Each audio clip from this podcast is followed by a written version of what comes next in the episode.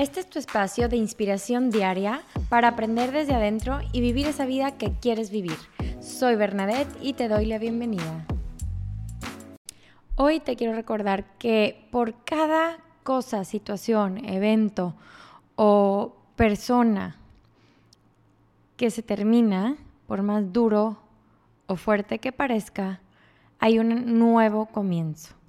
¿Sí? La vida está en constante cambio. Nunca nos vamos a quedar paralizados y todo puede suceder de un momento a otro. Creo que la pandemia nos ha enseñado un poquito de eso. Pero esas fases y esos ciclos continuos que van y vienen en nuestra vida están aquí por algo, por algún aprendizaje que teníamos que hacer, por algún darte cuenta o abrir de ojos que tenemos que hacer.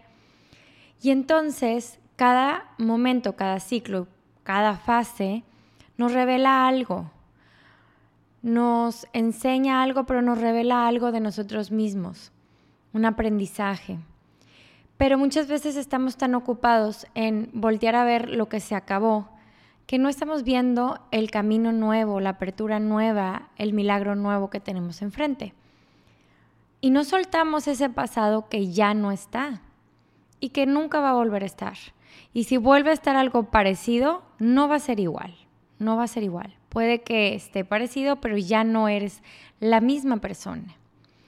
Entonces mi reflexión de hoy un poquito es, observa esos ciclos, esos cambios. Mira, la naturaleza es sabia. Tú sabes que, por ejemplo, como mujer tienes tu ciclo menstrual, ¿no? Y cada etapa está hecha para algo. O sea, en tu ovulación tú tienes mucha más energía, tienes mucho más eh, empuje, puedes hacer cosas creativas, puedes hacer más ejercicio fuerte, pero después cuando tienes tu periodo a lo mejor ya es un momento de estar más en calma, de introspección, de, de, de estar un poquito más tranquilo, de si haces ejercicio hacerlo más ligerito. Y hay que escuchar esa naturaleza de nuestro cuerpo, pero también al igual que esto, de nuestro cuerpo tiene ciclos y fases, la vida igual, la situación es igual, las relaciones interpersonales igual. Hoy no es la misma amistad que tienes con tu amiga de la primaria que la que tienes hoy. Se transformó. No quiere decir que ya no sea buena para ti, a lo mejor tampoco ya no es buena para ti, pero quiere decir que se transformó. Entonces, ¿cómo voy a observar ese cambio de esa nueva faceta, de ese nuevo ciclo con mi amiga, con mi pareja, con mis hijos, en mi trabajo, en todo lo que hago. Entonces, es un poquito reflexionar sobre estos cambios, ciclos y fases de la vida. No quedarnos atrapados en el pasado o cómo eran las cosas antes.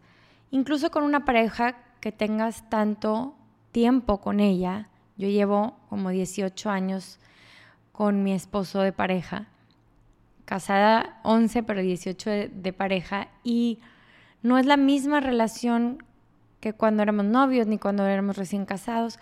Todo se ha transformado porque vamos viviendo diferentes experiencias, vamos madurando, cada uno de nosotros cambiamos. Y aquí la magia es observar mis cambios y observar los de los demás, aceptarlos y ver con esto que tengo enfrente, con esto que tengo hoy, qué puedo hacer para que sea lo máximo. Lo máxima pareja, la máxima situación, el máximo eh, productividad en mi trabajo, la máxima conexión con mis hijos, em, cualquier que sea la situación.